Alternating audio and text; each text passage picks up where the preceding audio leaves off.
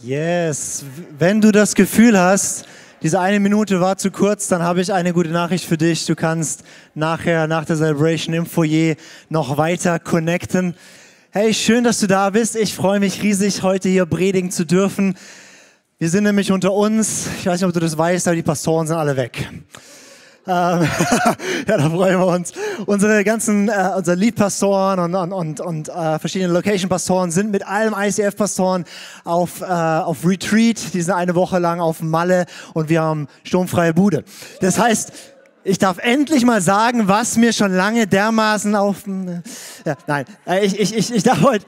Ich darf heute wirklich über ein Herzensthema sprechen. Ich habe ein Open-Topic-Thema bekommen. Das heißt, ich darf einfach sagen, was ich will. Und ich freue mich richtig, mit euch heute tief in ein Thema hineinzugehen. Aber bevor äh, ich euch verrate, über was ich spreche, will ich äh, dir eine Geschichte erzählen aus meinem Leben, auf die ich nicht sonderlich stolz bin. Ähm, 2011 hat Gott mich und ein paar andere verrückte Leute gerufen, ein Gebetshaus zu gründen, das Haus des Gebets in St. Georgen. Wir haben das gestartet. Und wenn du nicht weißt, was ein Gebetshaus ist, dann geht es dir genauso wie wir, mir damals. Ja, also wir hatten auch keine Ahnung, was ein Gebetshaus ist. Wir wussten nur, es geht darum, dass irgendwie Menschen zusammenkommen und beten. Das haben wir angefangen.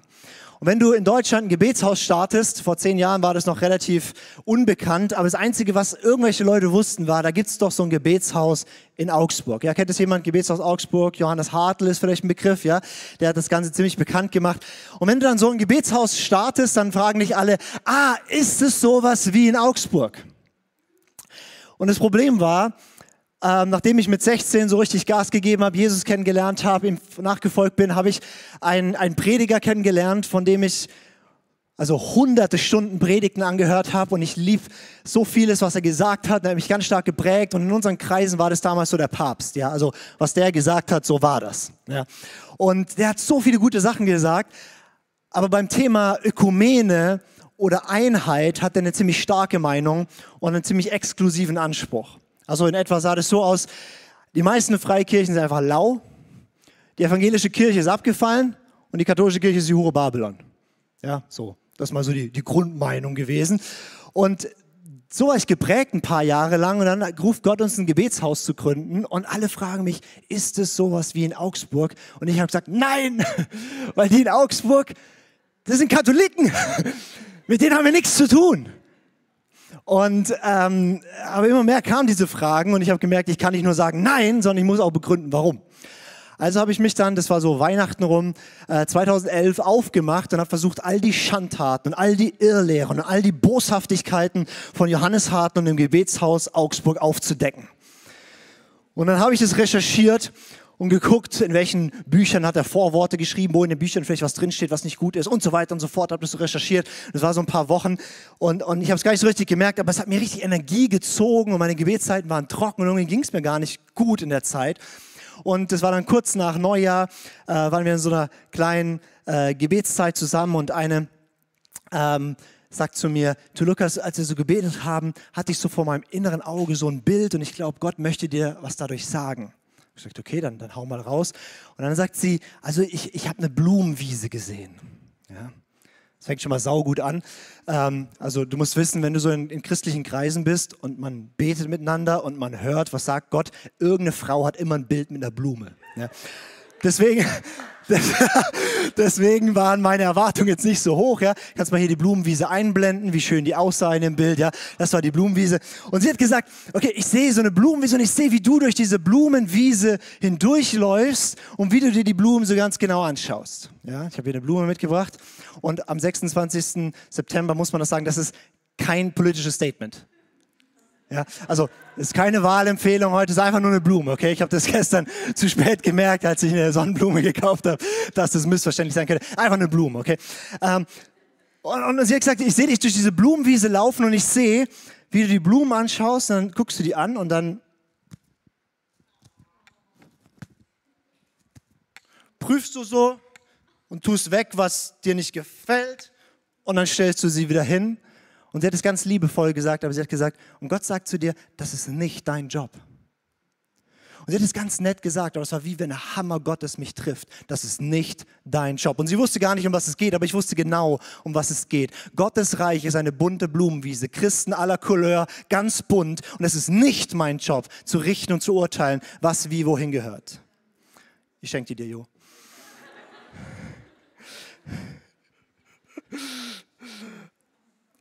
Und ich, das, das hat was in mir losgestoßen, aus dieser Prägung, aus dieser Denkweise, aus dieser Enge rauszukommen, ganz eng zu definieren, was sind die richtigen Christen, die genau das glauben, genauso leben und so weiter. Und ich habe angefangen zu entdecken, wie breit, wie bunt, wie schön die Christenheit ist und welche Kraft da drin liegt, wenn wir nicht in unserer kleinen engen Bubble leben, sondern wenn wir als Christen gemeinsam unterwegs sind. Und ich habe sogar gemerkt, dass ich am meisten da lerne, wo ich mit Leuten unterwegs bin, die so ganz anders sind als ich.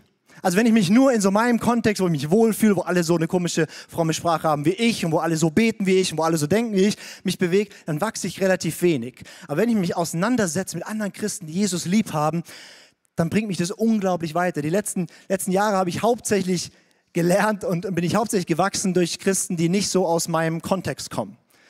Und das habe ich so entdeckt und es ist ein, erst ein echtes Herzensanliegen geworden. Wir haben das Gebetshaus in St. Georgen dann, dann, dann weitergebaut, die letzten zehn Jahre. Mittlerweile haben wir Christen aus über 15 verschiedenen Kirchen und Frömmigkeitsstilen dort zusammen und wir beten jede Woche über 80 Stunden und, und wollen es Tag und Nacht machen, weil wir einfach sagen, das Volk Gottes muss zusammenkommen und wir müssen aufhören, diese Mauern hochzuziehen, uns abzugrenzen und irgendwie in unserer kleinen Bubble uns zu bewegen und den Finger auf andere zu zeigen und sagen, was da falsch ist.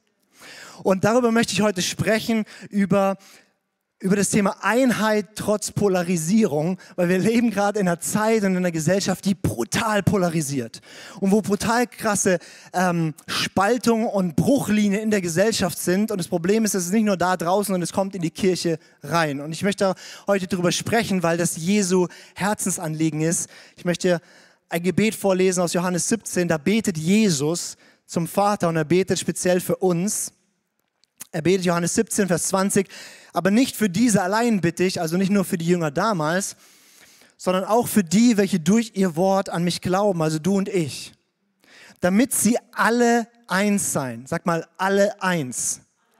Alle eins sein, wie du, Vater, in mir und ich in dir, dass auch sie in uns eins sein, damit die Welt glaube, dass du mich gesandt hast. Also Jesu Herzensanliegen ist, Vater, ich bete für eine Einheit aller Christen und zwar eine Einheit, die ein wirkliches Einssein, Einswerden bedeutet und diese Einheit soll so strahlen, dass die Welt Jesus entdeckt. Und ich habe mich immer gefragt, wie, wie kann das sein? Also, dass, dass durch unsere Einheit irgendwie die Welt checkt, wow, wer Jesus ist.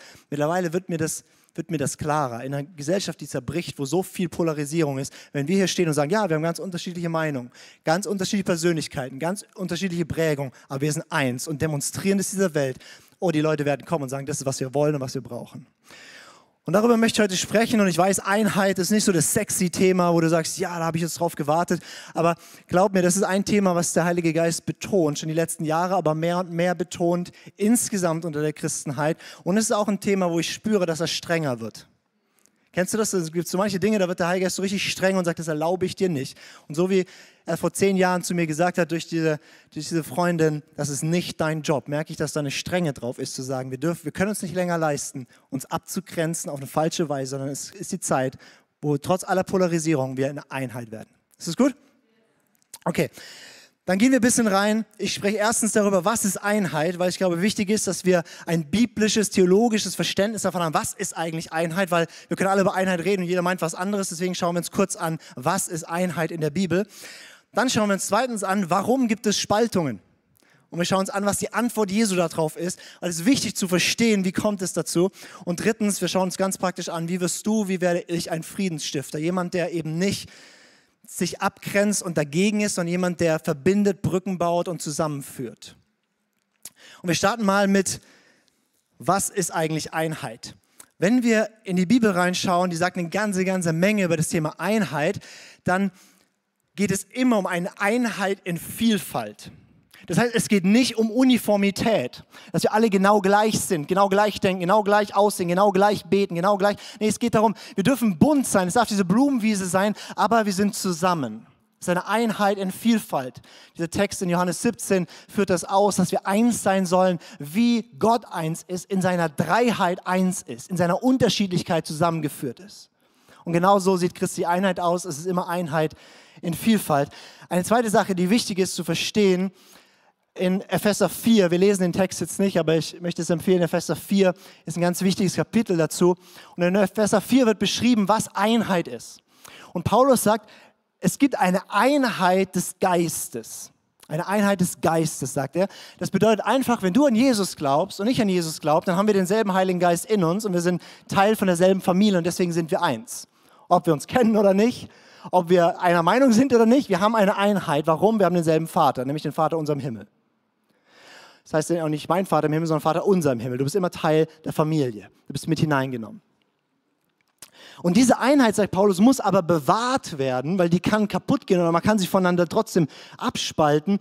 Und gleichzeitig sagt er, wenn, wenn gesunde Leiterschaft gesetzt ist, dann spricht dann über diesen sogenannten fünffältigen Dienst, Apostel, Propheten, Evangelisten und Lehrer. Und er sagt, wenn die da sind, dann dienen die dazu, dass, der, dass die Gemeinde immer mehr in eine Einheit des Glaubens hineinwächst. Also Einheit ist gegeben, Einheit muss bewahrt werden und Einheit wächst und wird mehr und mehr erlebt. Und wenn sie erlebt wird, kommt dann immer größere Kraft.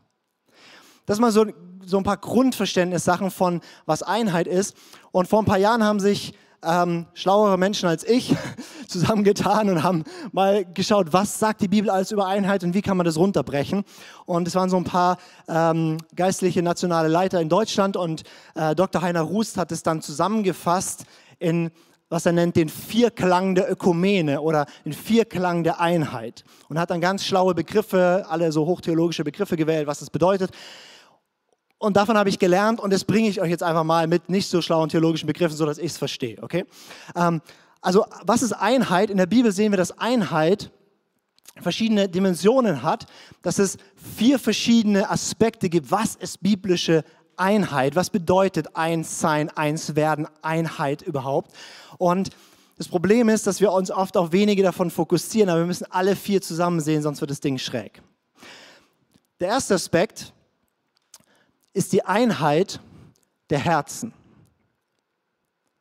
Die Einheit der Herzen. Apostelgeschichte 4, Vers 32 heißt es, dass eine große Menge von Menschen gläubig wird. Tausende von Leuten werden gläubig, erkennen, wer Jesus ist. Und dann heißt es, und sie waren ein Herz und eine Seele und sie teilten ihr ganzes Leben miteinander. Und das ist so wichtig, das ist einer der vier Aspekte von Einheit. Christliche Einheit ist eine, eine, wirklich eine erlebte Gemeinschaft, wo wir Herzen teilen, wo wir Leben teilen, wo wir den anderen kennenlernen und dass wenn wir Unterschiede wahrnehmen und es uns dann nicht dahin führt, dass wir uns abgrenzen, sondern dass wir sagen, hey, ich will dein Herz spüren und warum du so denkst und so glaubst. Wenn jemand komische theologische Ansichten über irgendein Thema hat, dann lerne ihn kennen und frag nach seiner Geschichte, weil es gibt keine Theologie ohne Biografie. Also deine Biografie, das, was dich geprägt hat, prägt ganz, ganz stark, was du über diesen jenes Thema glaubst. Und wenn wir in Einheit leben wollen, dann ist es so wichtig, dass wir Gemeinschaft und, und, und, und Miteinander und Vertrauensbeziehungen leben, nicht erst, wenn wir alle gleich denken, sondern es fängt davor an. Das ist der erste Aspekt. Der zweite Aspekt ist die Einheit der Anbetung, die Ökumene der Doxologie. Doxa ist die Herrlichkeit Gottes. Doxologie ist die Verherrlichung Gottes. Jesus sagt Johannes 17, Vater, ich habe ihnen deine Herrlichkeit gegeben, damit sie eins seien. Mit anderen Worten, Vater, ich habe gebetet, dass sie die Herrlichkeit Gottes, die Nähe Gottes, die Kraft Gottes, die Weisheit Gottes, die Schönheit Gottes miteinander erfahren und darin werden sie eins. Dr. Heiner Rust sagt immer, im gemeinsamen Verkosten und Schmecken der Schönheit Gottes werden wir eins wenn wir gemeinsam hier zusammenkommen und wir beten Gott an, wir singen ihm Lieder, wir, wir machen ihn groß, passiert was, nämlich Gott wohnt dort in unserer Mitte und wir fangen an zu erleben, wow, so gut ist Gott und plötzlich merken wir, da, da wächst was zusammen. Warum? Weil es völlig egal ist, was du über diesen jenes Thema denkst, weil wir einen Gott haben und er ist so schön und darin erleben wir nicht nur Gott, sondern einander. Der, der dritte Aspekt der Einheit ist die Einheit der Sendung. Die Einheit der Sendung. Was meine ich damit? Jeder Christ, ganz egal aus welcher Kultur, ganz egal in welche Kirche er geht, ganz egal wie alt oder jung oder was auch immer, wir haben alle einen König, Jesus, und er hat uns einen Auftrag gegeben, geht hin, macht alle Nationen zu Jüngern, tauft sie, lehrt sie, das ist unser Job. Das ist unser gemeinsamer Auftrag. Und in dieser Sendung, in diesem Auftrag sind wir alle eins. Und das Schöne ist, Paulus sagt, 1. Korinther 12 und an anderen Stellen, dass wir einander brauchen, weil wir verschiedene Gaben haben, verschiedene Dienste haben, verschiedene Wirkungen haben und nur zusammen können wir diesen Auftrag erfüllen. Also ein ganz pragmatischer Grund, du kannst es alleine nicht tun, was Jesus gesagt hat, was du tun sollst. Du brauchst die anderen. Und die anderen brauchen dich. Paulus vergleicht das mit einem Körper. Er sagt, guck dir deinen Körper an, der hat zwei Augen, eine Nase und einen Mund. Doof wäre, wenn du fünf Augen hast, aber keinen Mund und keine Nase. Weil dann kannst du viel sehen, aber kannst nichts dazu sagen und riechst nichts. Ja? Ähm, und, und, und, so geht er den Körper durch und sagt, die Glieder, die einzelnen Teile des Körpers brauchen einander und so vergleicht er uns. Wir haben unterschiedliche Gaben, wir haben unterschiedliche Persönlichkeiten, unterschiedliche Dinge, die Gott uns gegeben hat. Und was wir oft machen als Christen, es treffen sich dann irgendwie so alle Augen. alle, die irgendwie ja, so drauf sind, die klüngeln dann zusammen rum, aber die entfalten relativ wenig Wirkung, weil wenn du nur Auge bist, siehst du halt eine Menge. Punkt. Aber du brauchst halt auch Füße, die dich irgendwo hinbringen, Hände, die was machen und Mund, der was sagt. Und deswegen sollten wir uns Unterschiede nicht abschrecken und voneinander abgrenzen, sondern sagen, wow, das brauche ich. Und, und, und, den brauchen wir drin. Deswegen baut Gott Gemeinden, deswegen baut das in Teams und deswegen baut das so, dass wir es alleine nicht schaffen. Und nicht nur wir alleine als Person, sondern auch wir alleine als ICF können nicht das tun, was Gott will, dass wir tun in diesem Land, sondern nur als Teil der großen Gemeinde Jesu in diesem Land. Und die vierte Ebene, der vierte Aspekt der Einheit ist die Einheit der Wahrheit. Die Einheit der Wahrheit. Und das ist wichtig, das wird oft als erstes genannt. Also Einheit heißt, wir sind uns in allen Fragen einig. Weißt du, mit wem du dann eins bist, wenn du nur mit den Leuten eins bist, mit denen du in allen Fragen dieselbe Meinung hast? Mit dir. Mit niemandem sonst. Also ich glaube, also es gibt, glaube ich, niemanden auf der ganzen Welt, der in allem genau so denkt wie du. Das heißt, wenn wir das zur Grundlage machen, dass wir erst dieses und dieses und dieses und dieses und dieses und dieses und dieses musst du genauso sehen wie ich, dann können wir Einheit leben. Das ist die falsche Grundlage. Aber wenn wir so leben, dass wir sagen, hey, wir leben Gemeinschaft, wir lernen uns kennen, wir schätzen uns, wir lieben uns, an der Liebe untereinander wird die Welt erkennen, wer Jesus und dass wir zu ihm gehören. Wenn wir gemeinsam zusammenkommen und sagen, wir beten gemeinsam an, wir feiern gemeinsam, wir beten gemeinsam dein Reich komme, das können wir alles zusammen machen, ganz egal, was du über welche Frage auch immer denkst und wir sagen gemeinsam, wir haben Auftrag und den wollen wir erfüllen, dann können wir auch sagen, okay, jetzt haben wir aber ein paar Fragen, da haben wir unterschiedliche Meinungen, wie gehen wir damit um? Und früher war das in der Kirche oft so, es gab ja von Anfang an irgendwelche Konzile und, und, und, und Treffen, wo die Kirchenobersten sich getroffen haben und gesagt haben, okay, wie klären wir dieses theologische Thema, wie gehen wir damit um und damit um. Und ganz lange waren das vor allem so theologische Fragen, so wie ist das mit der Taufe? Oder wie ist das mit dem Heiligen Geist? Oder wie ist das damit und damit?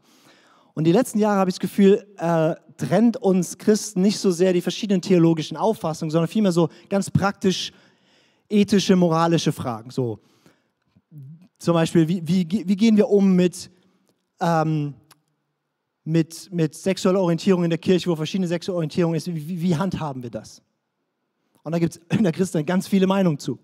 Und dann schlagen sich die die Köpfe ein, die sagen, wir müssen es so machen und die sagen, die sollen es so machen. Und der Weg wäre, lass uns aufeinander hören, lass uns miteinander anbeten, lass uns miteinander nicht vergessen, dass das nicht unser Hauptthema ist, sondern dass wir eine Sendung haben und dann lass uns weiter streiten, bis wir zu einem Punkt kommen. Und wir dürfen streiten. Wir dürfen ringen, wir dürfen kämpfen um die Wahrheit, aber die Wahrheit ist nicht ein Satz, den wir zum Schluss formulieren, sondern die Wahrheit ist eine Person, nämlich Jesus Christus. Und das bedeutet, wenn wir um Wahrheit ringen, wollen wir eine Person besser kennenlernen, wollen wir ihm nachgehen. Und, und, und er gibt uns diese Weisung, wenn wir, wenn wir, wir werden die Wahrheit erkennen und die Wahrheit wird uns mehr und mehr frei machen. Wir können wachsen in Wahrheit und wir können wachsen in Weisheit, wie wir die Wahrheit anwenden. Aber das alles ist nicht, dass wir zum Schluss ein Papier rausbringen und sagen, so ist es, sondern dass wir näher zu ihm hinkommen. Und wenn wir uns die Köpfe einschlagen, über egal welchem Thema, und wir lieben danach nicht mehr Jesus, dann war es nicht im Geist Christi. Und, und, und das ist so wichtig bei, beim Thema Einheit zu wissen, jeder von uns, unser Erkenntnis ist nur ein kleines Stück. Und wir bringen das zusammen, wir suchen Jesus, wir wollen ihm ähnlicher werden. Und da drin erleben wir, dass wir wirklich mehr und mehr checken, wie es wirklich hingehört.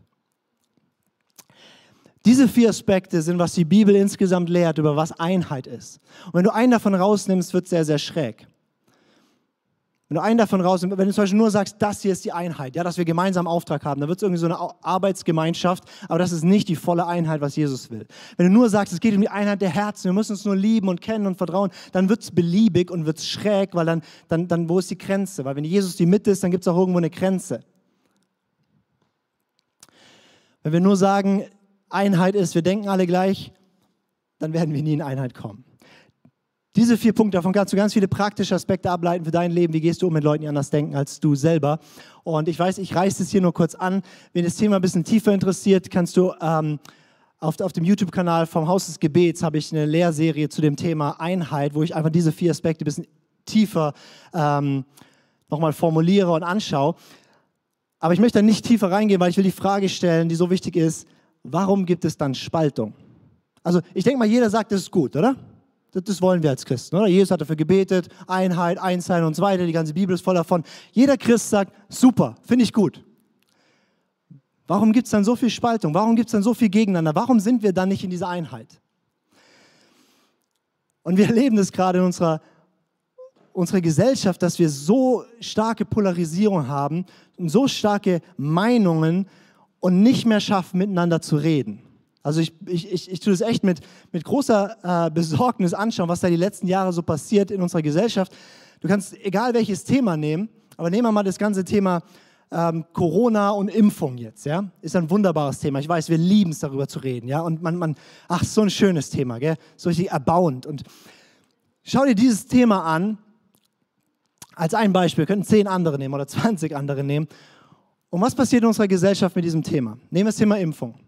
In unserer Gesellschaft gibt es immer mehr normative Narrative, die ganz, ganz stark gesendet werden. Was ist ein normatives Narrativ? Ein normatives Narrativ ist eine Geschichte, die erzählt wird, eine Überzeugung, die geteilt wird, die zur Norm gesetzt wird. Das heißt, so ist es und so musst du denken. Und wir sind eigentlich gewohnt in unserer Gesellschaft, dass wir relativ viel Freiraum geben, sehr liberal sind. Jeder darf denken, was er will.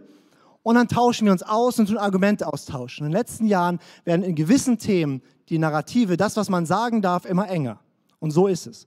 Beispiel Thema Impfung, das ist Narrativ relativ simpel. Also mir ist heute egal, was du über Impfung denkst. Ich nehme es nur ein Beispiel. Das Narrativ ist relativ simpel. Es ist, sich impfen lassen ist gut. Und wer sich impfen lässt, ist ein guter Mensch. Wenn du dich nicht impfen lässt, bist du schlecht und bist ein böser Mensch. Oder wie unsere Politiker das liebevoll ausdrücken, ein Sozialschmarotzer.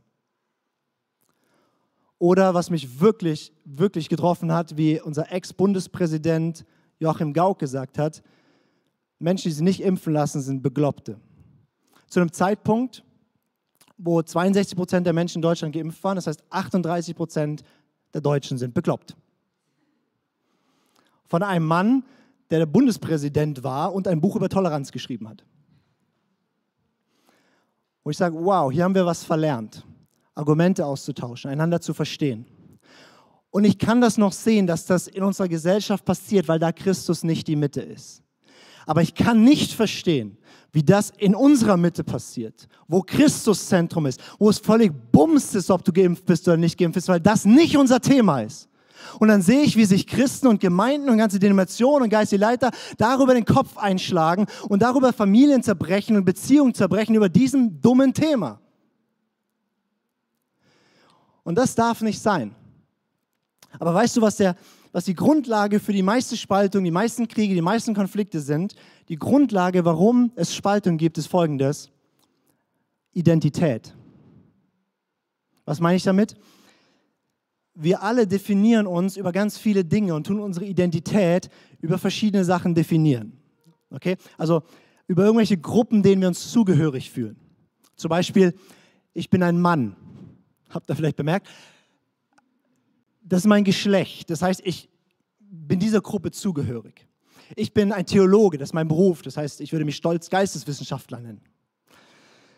Und manche würden sagen, Theologie. Ja. Ich bin verheiratet, ich bin Ehemann, das klärt meinen Beziehungsstatus. Ich bin Deutscher, das ist meine Nationalität. Ich bin hessisch-fränkischer, in Schwaben geborener Badner. Das ist meine, meine Ethnie, meine Sippe, ja, meine, mein Stamm, zu dem ich gehöre. Irgendwie, ich habe so ein bisschen Identitätskrise in dem Punkt. Ähm, ich bin weiß, habt ihr vielleicht bemerkt. Ich bin ähm, heterosexuell, das ist meine sexuelle Orientierung. Ich bin Christ, das ist meine Religion. Ich bin, ähm, ich bin, ich würde mich dem Mittelstand zugehörig fühlen, ja, so wie Friedrich Merz. Alle Polit Politikinteressierten. Ich bin 29 Jahre alt, das heißt, ich gehöre zur Generation Y. Und jetzt bist du aber vielleicht kein Mann, sondern eine Frau. Nicht weiß, sondern farbig. Bist du vielleicht nicht heterosexuell, sondern homosexuell? Bist du vielleicht kein Christ, sondern Moslem? Bist du vielleicht nicht, nicht äh, Generation Y, sondern Boomer oder, oder Generation Z? Und was passiert ist, wir definieren uns ganz stark über diese Gruppen. Und das ist erstmal normal. Aber was passiert, wenn das unsere Hauptidentität wird? Wenn das unsere Haupt so verstehe ich mich wird, dann fangen wir an, Grenzen zu ziehen und dann kommen Risse und Konfliktlinien hinein. Und wir Christen machen nicht nur diese Sachen, sondern noch schlimmer, sagen wir, ich bin ICFler. Seine Identitätsaussage. Oder ich bin Katholik oder ich bin evangelisch oder ich bin orthodox. Oder, oder wir, wir, wir definieren es nach unserer Theologie. Ja? So nachher, wenn du da im Foyer ein bisschen sprichst und dann kommt jemand zu dir und sagt, hey, ich bin übrigens Dispensationalist, was bist du? Das sind so die After-Church-Talks? Wir definieren uns über, über unsere Theologie. Oder über unsere Frömmigkeit. Ich bin eher so charismatisch und ich bin eher so und so. Und das ist alles in Ordnung, das darf alles sein. Aber wenn das der Kern deiner Identität ist, ist Spaltung vorprogrammiert. Warum? Weil wenn ich ICFler bin, der andere ist was anderes, ist der anders. Wenn ich charismatisch bin und der andere ist so, dann ist der anders. Und dann kommt Spaltung und dann kommt, ähm, dann kommen Mauern statt Brücken. Und wir sehen es in unserer Gesellschaft, ja, die, also jetzt gerade heute ist ja Wahltag, geht noch wählen, falls ihr noch nicht wart. Ähm, die, die, die, die Parteien, die besetzen gewisse, gewisse ähm, ähm, Polaritäten, besetzen sie. Zum Beispiel manche Parteien besetzen ein, ey, du bist Deutscher und wir müssen uns schützen vor anderen ethnischen Gruppen. Du musst Angst haben vor Leuten, die keine Deutschen sind. Oder andere Gruppen ähm, sagen, ähm, die Schere zwischen Arm und Reich geht immer weiter auf. Und wenn du arm bist, musst du was tun gegen die bösen Reichen. Und es wird eine, eine Spaltung der Gesellschaft dadurch geschaffen. Oder, oder die, die, die radikalen Feministen, die sagen, es ist ein Kampf der Geschlechter. Die Frauen müssen kämpfen gegen die Männer. Nein, wir müssen zusammengehen. Und das kann ja passieren in unserer Gesellschaft, aber es darf nicht passieren in unserer Mitte. Und ich will euch die Lösung sagen auf das Problem der Spaltung, auf die Lösung, äh, die Lösung für das Problem von falscher Identität. Und das ist richtige Identität, die wahre Identität. Und ich will dir Galater 3 vorlesen, wo Paulus das formuliert, wie wir diese Einheit erleben. Galater 3, Vers 27 und 28. Denn ihr alle, die auf Christus getauft worden seid, ihr habt Christus angezogen. Da ist nicht Jude noch Grieche, da ist nicht Sklave noch Freier, da ist nicht Mann und Frau, denn ihr seid alle einer in Christus Jesus. Oder nochmal Vers 28 in der Übersetzung, die man versteht. Hier gibt es keinen Unterschied mehr zwischen Juden und Griechen, zwischen Sklaven und freien Menschen, zwischen Mann und Frau, denn eure Verbindung mit Christus, äh, durch eure Verbindung mit Christus seid ihr alle zusammen ein neuer Mensch geworden. Was Paulus hier sagt, ist folgendes. Ob du Mann oder Frau bist, das trennt nicht. Ob du arm oder reich bist, das trennt nicht. Ob du, ob du aus der Nation kommst oder aus der Nation kommst, das trennt nicht. Sondern in Jesus ist all das überwunden. Weil deine erste Identität, du bist ein neuer Mensch in Jesus, so wie alle anderen auch. Ich will eine zweite Bibelstelle dazu noch anschauen, 2. Korinther 5, Verse 16 bis 17. Daher kennen wir von nun an niemand nach dem Fleisch. Wenn wir Christus auch nach dem Fleisch gekannt haben, so kennen wir ihn doch jetzt nicht mehr so. Daher, wenn jemand in Christus ist, so ist eine neue Schöpfung. Das Alte ist vergangen, siehe, Neues ist geworden. Was Paulus hier sagt, in bisschen kryptischen Worten, ist, wir kennen uns nicht mehr einfach nur nach dem offensichtlich, der ist weiß, der ist deutsch, der ist Mann. Das ist nicht, was uns definiert, wie wir einander erkennen und sehen, sondern in erster Linie sehe ich, dieser Mensch ist eine neue Schöpfung und er ist eins mit mir, weil wir Teil einer Neuschöpfung sind. Das heißt, wenn du zu Jesus gehörst, dann gehörst du zu einem Königreich, ganz egal, in welchem politischen System du lebst oder welches politische System du präferierst. Wir sind eins, weil wir haben einen König. Und das ist deine Identität. Ganz egal, ob du heute links oder rechts wählst. Das ist, was dich definiert. Wenn du zu Jesus gehörst, dann gehörst du zu einer Familie, nämlich der Familie Gottes. Wir haben alle einen Vater und dadurch hast du eine Einheit. Ganz egal, was sonst dein soziales Umfeld ist. Ganz egal, aus welchem Milieu du kommst. Ganz egal, was sonst deine Prägung ist. Wir sind eins, weil wir haben einen Vater und dahin sammeln wir uns.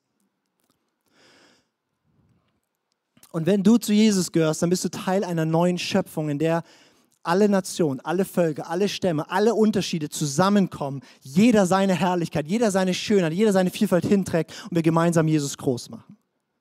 Das hat begonnen. Aber oft schauen wir uns an nach dem Alten und sehen uns selber so an nach dem Alten. Verstehst du, ein Nationalstaat ist einfach, der ist halt da, der war auch mal anders. Das ist nicht, was dich definiert. Was definiert ist, du bist versetzt in ein Königreich. Und auf dieser Grundlage der wahren Identität können wir Einheit leben.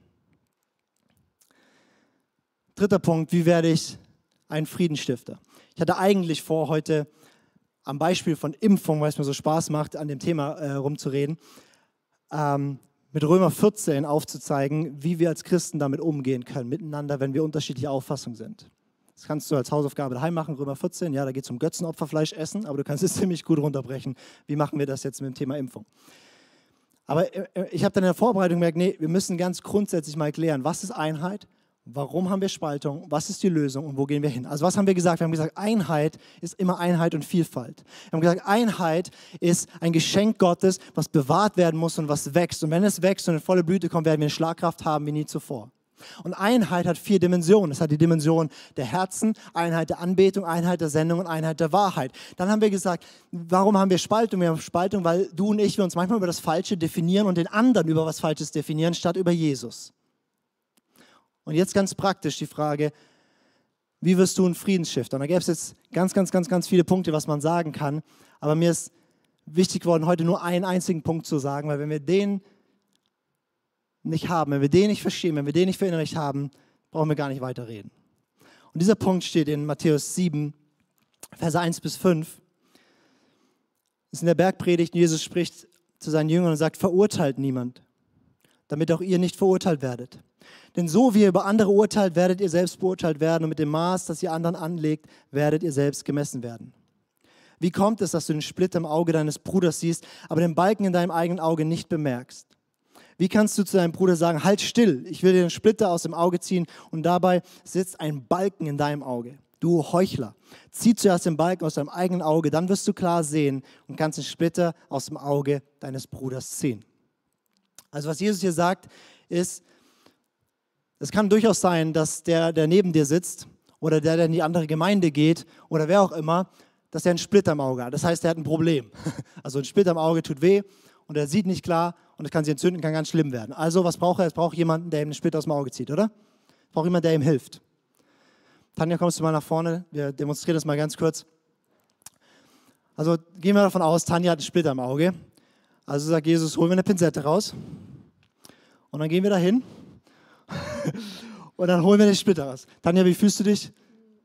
Nicht ganz so komfortabel. Das Problem ist jetzt noch, dass Jesus sagt, es ist nicht nur so, dass wenn wir zum anderen hingehen, dass wir was sehr Sensibles machen. Nämlich wir, wir, wir gehen, gehen an ein Thema ran, was ihn verletzen könnte, wo wir echt aufpassen müssen, dass es wirklich dient und nicht zerstört. Aber das Hauptproblem ist, dass wir nicht nur eine kleine Pinzette haben, sondern wir haben noch was anderes. Wir haben Balken im Auge. Und damit gehen wir hin und sagen, du, ich glaube, du hast einen Splitter im Auge. Wie wohl fühlst du dich jetzt? Was? Tanja fühlt sich, Dankeschön. Tanja fühlt sich nicht sehr wohl. Warum? Weil erstens ist es eh schon sensibel und zweitens kommt mit auf sie zugelaufen, der einen Balken im Auge hat und nicht weiß, ob der überhaupt trifft oder überhaupt was sieht und ihr Auge auch noch ruiniert. Und das ist unser Hauptproblem. Unser Hauptproblem ist nicht, dass da andere Christen rumrennen, die einen Splitter im Auge haben, sondern das Problem sind du und ich mit unserem fetten Balken. Das Problem war nicht Johannes Hartl Gebet aus Augsburg wo ich gesucht habe mit meinem, meiner Pinzette, wo die vielleicht Probleme haben. Ich wollte ihnen nicht mal helfen, ich wollte sie nur verurteilen. Mein Problem war, ich hatte einen fetten Balken im Auge. Ich hatte eine komplett falsche Sicht von wer Jesus ist, was sein Volk ist, was er vorhat. Und das ist etwas, das Jesus nicht dulden wird. Weil es tut ihm so weh. Der Balken im Auge ist, wenn wir andere verurteilen. Wenn du denkst, du wärst besser als andere. Wenn du denkst, du hast Recht. Wann immer du dir ganz sicher bist, dass du weißt, dass du Recht hast, Schau noch mal kurz in den Spiegel, bevor du es jemandem sagst. Vielleicht steckt da ein Balken. Und das ist bei theologischen Themen, aber das ist auch bei anderen Themen. Der Balken im Auge ist auch manchmal, dass wir bei irgendeinem Thema, nehmen wir wieder unser Lieblingsthema, Impfung, du genau weißt, warum es richtig ist, sich impfen zu lassen oder genau weißt, warum es falsch ist, sich impfen zu lassen. Und wir sind so gut da drin, dem anderen das zu sagen. Aber das Hauptproblem ist meistens bei dir. Und das Hauptproblem in dem Fall ist, dass du vollkommen falschen Fokus hast weil das ist überhaupt nicht das Thema, um was es gerade geht. Ich hätte euch gerne ganz viele schlaue Sachen gesagt, wie wir umgehen mit Menschen, die anderer Meinung sind als wir. Aber ich glaube, Das Wichtige ist, dass unsere Herzenshaltung stimmt. Und dass wir bei uns anfangen. Weil du kannst nicht dienen, wenn du verurteilst. Du kannst niemandem helfen, wenn du ihn verachtest. Du kannst niemandem Gutes tun, wenn du stolz dich über ihn erhebst. Und vor zehn Jahren hat Gott mit dieser Blumenwiese mir meinen Balken gezeigt. Und es hat richtig wehgetan. Ich habe zwei, drei Jahre wirklich gebraucht, das zu verstehen, theologisch durchzuringen, mich dann mal darauf einzulassen, auf andere Christen und so weiter und so fort. Und es war so heilsam und so gut. Und meine Frage heute an dich ist einfach, kennst du den Balken in deinem Auge? Und ich möchte dich gleich in eine Zeit reinleiten und möchte dich ermutigen, dich da aufzumachen und ein ganz gefährliches Gebet zu sprechen. Es gibt schöne Gebete, nette Gebete, wirksame Gebete und so weiter. Und es gibt richtig gefährliche Gebete. Und das ist ein gefährliches Gebet und es lautet, Jesus, zeig mir den Balken in meinem Auge. Weil verstehst du, solange du deinen katholischen Bruder noch nicht liebst, solange du noch verachtest diese alte Freikirche, aus der du gekommen bist, wo wir noch nicht so coole Lichttechnik hatten, solange du denkst, wir ICF Movement wären die Antwort Gottes auf die Welt, solange du denkst, wir sind's, ich bin's, meine Theologie, solange bist du nicht Teil der Lösung, sondern Teil des Problems und Jesus möchte dich zurechtbringen. Deswegen, ich lade dich ein, deine Augen zu schließen. Und Jesus zu bitten, zu sagen, Jesus, zeig mir den Balken in meinem Auge.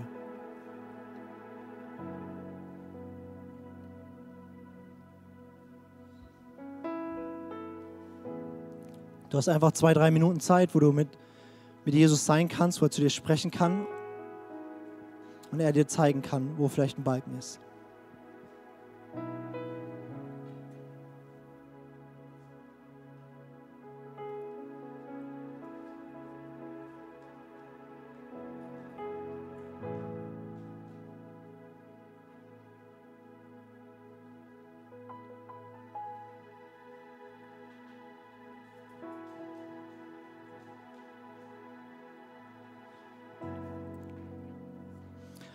Und wenn Jesus dir was zeigt, wie zum Beispiel, dass du ganze Gruppen von Christen verachtet hast oder dich erhoben hast über andere oder geurteilt hast, ohne überhaupt die Herzen zu kennen, ohne überhaupt verstehen zu wollen, warum sie das so sehen, dann gibt es das, was die Bibel Buße nennt.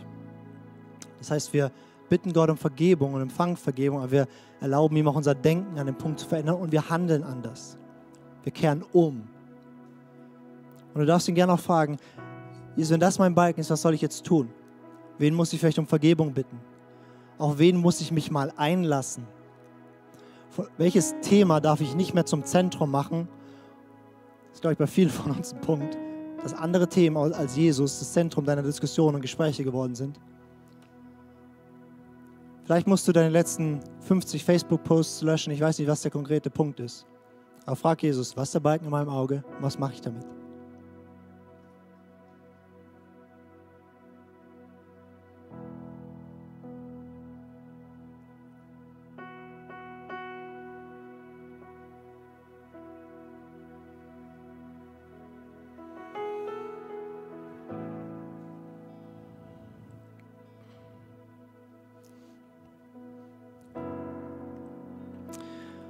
Jesus, wir sind hier, weil wir dich lieben. Und wir wollen die lieben, die du liebst. Und wir wollen diese Einheit leben und eins sein miteinander hier mit all unseren Geschwistern. Und ich bete, Jesus, lass nicht zu, dass irgendjemand von uns über diese Blumenwiese läuft und einzelne Blumen zerrupft. Jesus, lass nicht zu, dass wir uns abtrennen von, von dem Restleib, von dem Restkörper. Ich bete, erziehe uns hier drin in diesem Thema, dass wir voller Barmherzigkeit sind. Lehr uns, eine Einheit der Herzen zu leben, Beziehung zu suchen, Gemeinschaft zu leben, dem anderen zuzuhören, ihm das Beste zu unterstellen, ihn zu wertschätzen, ihn verstehen zu wollen. Lehr uns diese Einheit von Anbetung, zusammenzukommen mit allen Geschwistern, um dich anzubeten und groß zu machen. Herr, lehr uns, ja, Einheit zu leben, in dem Auftrag, den du uns gegeben hast und zusammenzukommen, um gemeinsam in der Kraft was zu bewirken. und führ uns in mehr Wahrheit näher zu dir hin, Jesus. Und ich bete, Jesus, dass wir hier als Kirche in diesem Land in Einheit hineinwachsen, die so sehr strahlt, dass die Menschen, die dich nicht kennen, kommen und sagen, wie kann das sein? Dass ihr all diese, diese unterschiedlichen Meinungen und Menschen und Leute in einem Raum habt und sie sich lieben und gemeinsam Gott feiern und in Liebe miteinander streiten über was richtig ist. Herr, wir beten, dass wir dort hineinwachsen. Und ich bete, lass dein Licht heute auf unser Herz fallen und die nächsten Tage und Wochen und erlaub nicht, dass da Balken sich in unserem Auge breit machen dürfen. Und wir sagen, du bist unser König. Wir gehören zu deiner Familie. Wir sind Teil der neuen Schöpfung. Hilf uns, dich zu sehen, wie du bist, uns selbst zu sehen, wie wir sind und unseren Nächsten zu sehen, wie du ihn siehst. Jesu Namen. Amen.